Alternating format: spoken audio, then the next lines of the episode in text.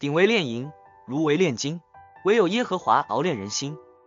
古人用鼎用炉提炼金银，把其中的杂质除掉，以炼得纯净的金银。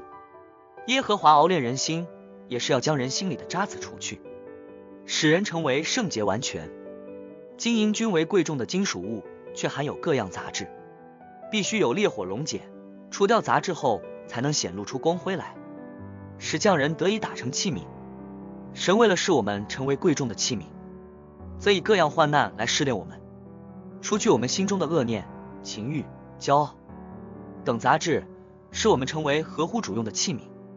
所以约伯在受试炼中说：“他试炼我之后，我必如精金。”我们既知道神的熬炼与我们有益，落在百般的试炼中，就要以为大喜乐，欢欢喜喜的接受神的熬炼。